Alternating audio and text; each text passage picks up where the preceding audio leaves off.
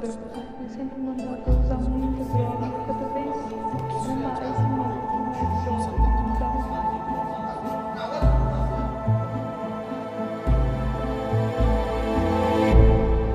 Olá pessoal, eu sou a Pamela Armeliato e esse é o Atlas dos Crimes. Hoje, juntamente com o Matheus Moreira, contaremos um pouquinho mais sobre um dos casos mais clássicos para aqueles que são fãs de casos criminais. Então coloque seus fones de ouvido e prepare-se.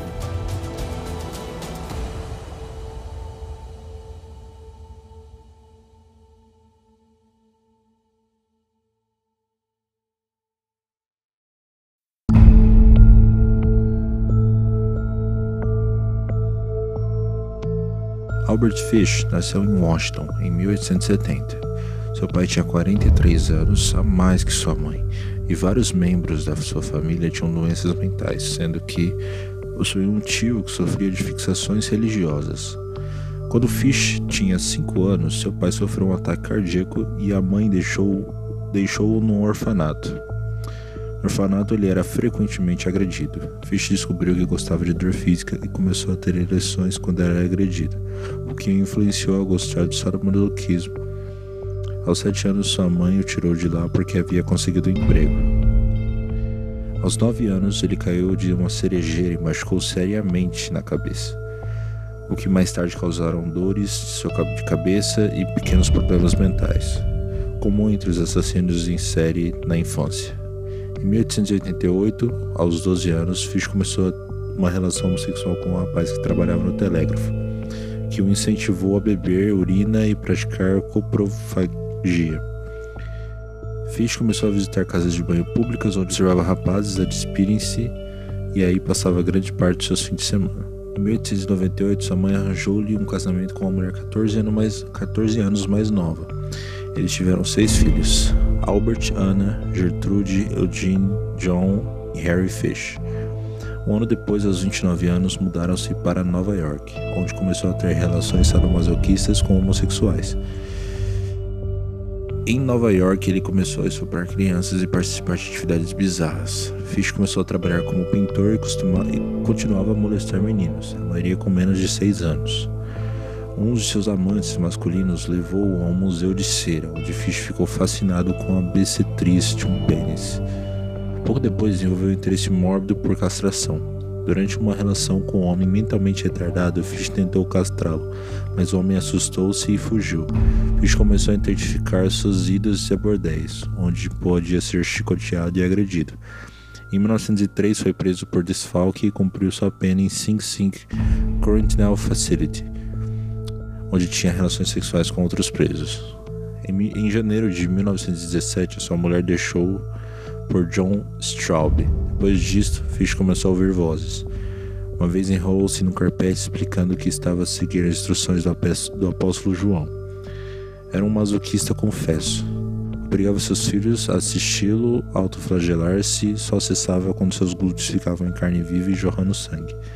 Além de sentir a grande necessidade de continuar com os atos, que se baseavam em pegar bolas de algodão, embebias, embebias em álcool e pegava-lhes fogo no seu ânus. Começou a espancar-se a si mesmo com um remo e espetava agulhas no seu corpo, entre o seu reto e o seu escroto. Normalmente ele retirava-as, mas começou a inseri-las mais profundamente, já que não conseguia retirar. Raio-X feitos posteriormente revelaram que 27 agulhas na sua região pélvica. Aos 55 anos começou a sofrer alucinações e ilusões. Fish acreditava que Deus lhe ordenava para torturar e castrar rapazes pequenos. Os médicos afirmaram que Fish sofria de psicose religiosa. Em 1910 começou uma onda de homicídios. Atacou Thomas Belden em Wilmington, Delaware. Depois apunhalou um menino mentalmente retardado em 1919 em Georgetown, Washington DC. Suas vítimas preferidas eram meninos com doenças mentais ou negros, que ele achava que não seriam procurados. Por volta de 1920, Viajou para 23 estados americanos pintando casas. Ele se via no trabalho como ele via esse, trabalho como uma perfeita oportunidade para cometer atrocidades às criancinhas. Este lia frequentemente a Bíblia e dizia que a voz de Deus o mandava matar. Em julho de 1924, Fish encontrou Beatrice Kiel, de 8 anos, ao brincar sozinha na fazenda de seus pais. Fish ofereceu-lhe dinheiro para ajudar a procurar Rui Barbo nos campos vizinhos. Beatriz esteve quase a ir com Fish, mas sua mãe afugentou. Fish voltou à fazenda e tentou dormir no celeiro, mas o pai de Beatriz se encontrou e o Fish foi embora. Albert Fish era um senhor, mas um senhor cuja aparência remetia aos 70 anos de idade, quando na verdade em seu último crime possuía 58. Grisalho, desde jovem e aliado ao seu rosto magro e fundo, realmente dava a impressão de ser um idoso, sempre bem arrumado e agindo sem exceções com educações e polidez em público. Foi difícil acreditar que um aparente ancião pudesse ter torturado, assassinado e devorado literalmente crianças. Aos adeptos positivistas de que há seres humanos com predisposições genéticas a práticas criminosas, Fish era um terreno bastante fértil para fins de pesquisa. Possui uma quantidade assustadora de parentes com perturbações mentais, cujas enfermidades levavam inclusive à morte, incluindo nessa lista fatal seus irmãos. Sua mãe era conhecida por sofrer constantes alucinações sonoras e visuais. Fish disse ter matado ao menos 23 e molestado mais de 400 menores. Sua forma de abordagem era clássica de um pedófilo. Aguardava pacientemente, como um predador. Uma criança, previamente escolhida, ficar sozinha, seja por um descuido do responsável ou adquirindo sua confiança. Como fingia ser um bom velhinho, os infantes não desconfiavam da oleandez de seus planos, seguindo-o até suas casas abandonadas, locais previamente escolhidos por Fish como templos para práticas de tortura e canibalismo. Seu apelido Bicho Papão, foi dado por Billy, um menino de 13 anos que estava brincando em fevereiro de 1927 com seu amigo de 4 anos, também chamado Billy. Ambos estavam sendo cuidados por um vizinho, na época com 12 anos. Por questões de poucos minutos, o vizinho teve que entrar em sua casa e assim que voltou, as crianças haviam sumido. Assustado, o menino avisou o pai de Billy mais novo e ambos deram início a uma busca desesperada pelos garotos. Quando finalmente acharam Billy, ele estava no terraço da cobertura do edifício, mas sem seu amigo, perguntando onde estava o garoto, e Billy respondeu: O bicho-papão o pegou. O corpo de Billy nunca foi encontrado, mas posteriormente Fish confessou a autoria do homicídio e ainda narrou com extremos detalhes e muita frieza o que fez com ele. Quando o sequestrou, levou-o para uma casa abandonada, o despiu e amarrou aos pés e às mãos do menino.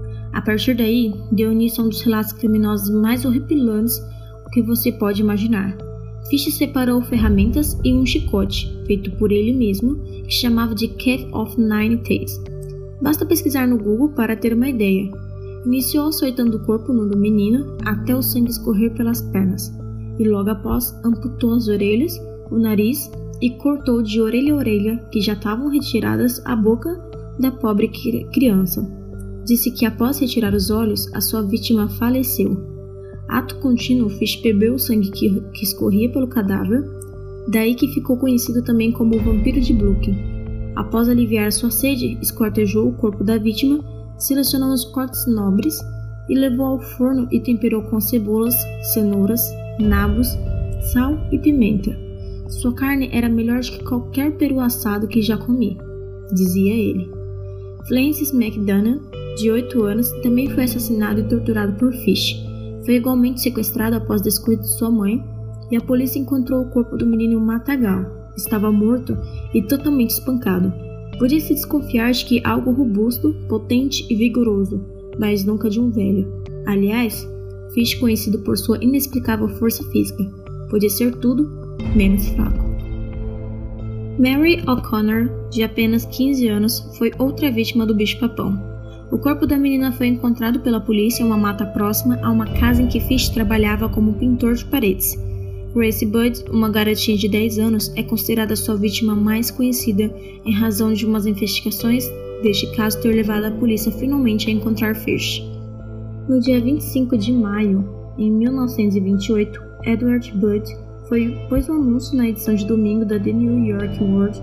Homem jovem, 18, deseja posição no campo.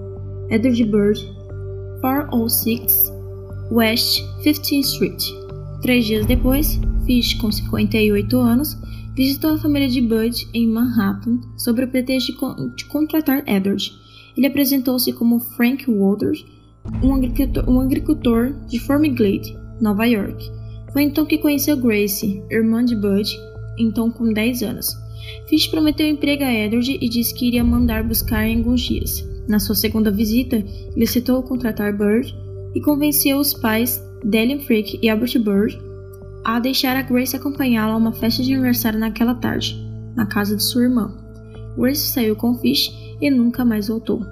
A 5 de setembro de 1930, a polícia prendeu Charles Edward Pope por suspeito pelo rapto. Pope foi acusado pela sua mulher e esteve preso durante 108 dias, entre a sua prisão e seu julgamento a 22 de dezembro de 1930.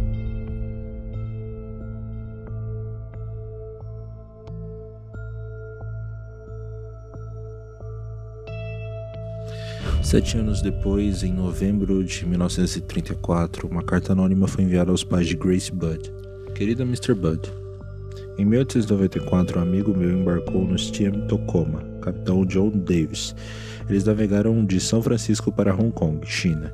Quando chegaram lá, ele e dois outros desembarcaram e embriagaram-se. Quando eles voltaram, o barco tinha ido. Na altura houve fome na China. Carne de qualquer espécie foi de 1 a 3 por libra. O sofrimento era tão grande que entre os pobres o sofrimento era tão grande entre os pobres que as crianças com menos de 12 anos eram vendidas por comida, para impedir outros de morrerem de fome. Meninos e meninas com menos de 14 anos não estavam seguros na rua.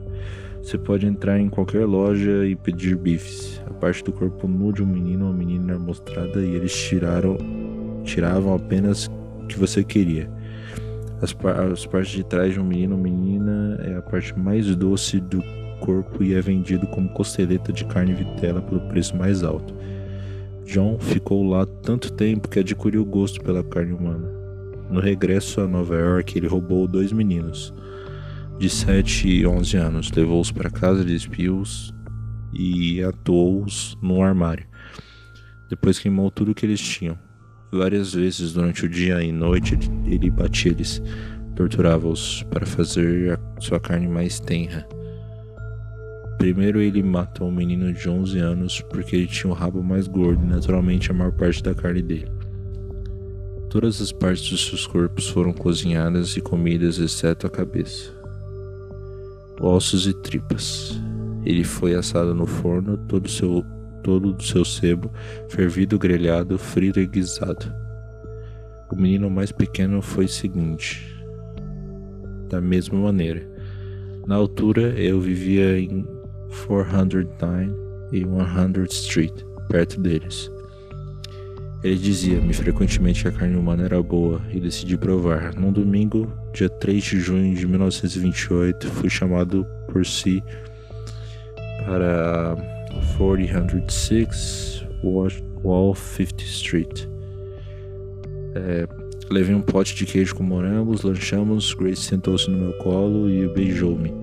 Decidi-me a comê-la, sob o pretexto de levar uma festa.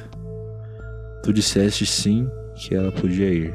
Eu levei-a para a casa vazia em Westchester e já tinha escolhido. Quando chegamos lá, mandei-a ficar fora. Ela apanhou flores silvestres e fui lá para cima e despi toda a minha roupa. Eu sabia que, se não fizesse, ficaria com o seu sangue. Quando ficou tudo pronto, fui à janela e chamei. Então me escondi no armário até que ela chegasse ao quarto. Quando ela me viu nu, começou a chorar e tentou descer as escadas. Agarrei-a, disse que iria contar à mãe.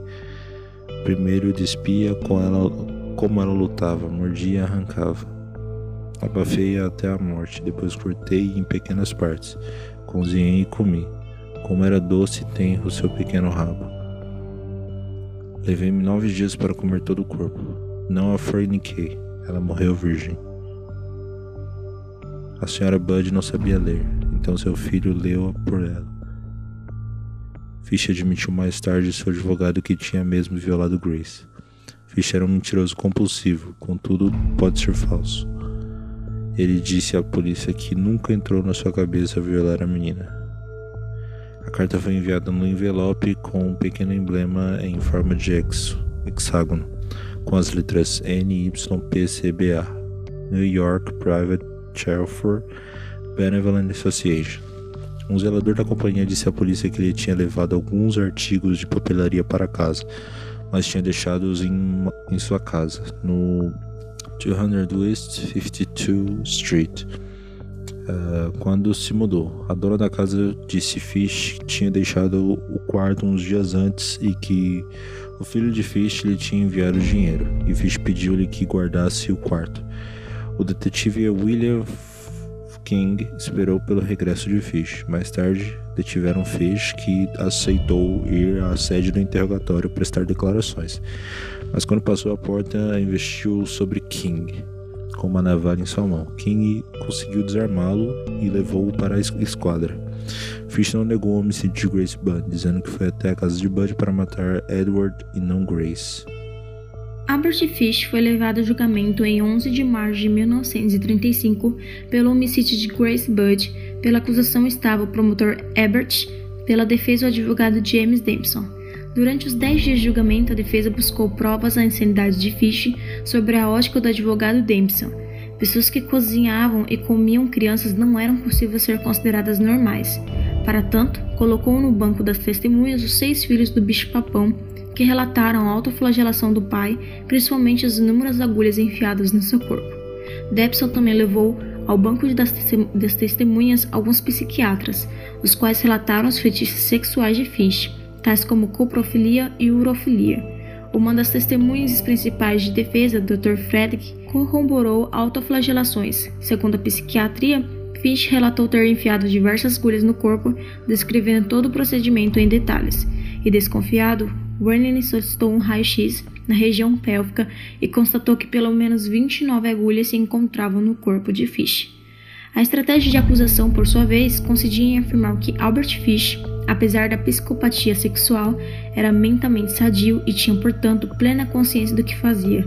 Para o promotor, foi um crime premeditado, pois Fish teria comprado antecipadamente os instrumentos para sequestro e para matar Grace Budd. Logo, era um desaforo pensar que aquele homem não sabia o que fazia na hora do crime. Mas a carta final do promotor foi pedir aos funcionários da corte que trouxessem os restos mortais da vítima Grace Budd, e em meio ao plenário, ele abriu a caixa e retirou o crânio da menina para que todos os presentes vissem. Mesmo com pedidos de recesso imediato, formulou pela defesa o resultado do julgamento estava dado. Após tantas evidências apresentadas, o, de o de devorador de crianças foi considerado culpado por homicídio premeditado. Sadomasoquista que era, ouviu a sentença atentamente e adorou ter sido sentenciado à morte da cadeira elétrica. Albert Hamilton Fish foi eletrocutado. Ele, Albert Hamilton Fish foi eletrocutado na prisão de Sing Sing em Nova York no dia 16 de janeiro de 36.